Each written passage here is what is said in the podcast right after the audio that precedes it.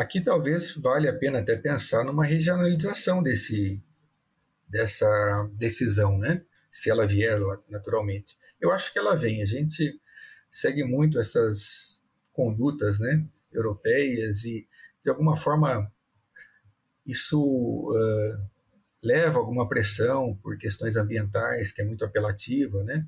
E mesmo que não corresponda ao que a gente tem, né, de realidade, sempre é, traz essa inquietação. Então, pode ser que a gente venha uma hora fazer isso. A China fez, né? Para mim foi uma surpresa. A China tomou uma decisão até anterior a essa, essa decisão uh, de 2022 da Europa e já tomou medidas com relação ao, ao óxido de zinco, é, não tão intensas, mas equilibradas com redução naturalmente, né? E eu acho que uma hora vai chegar.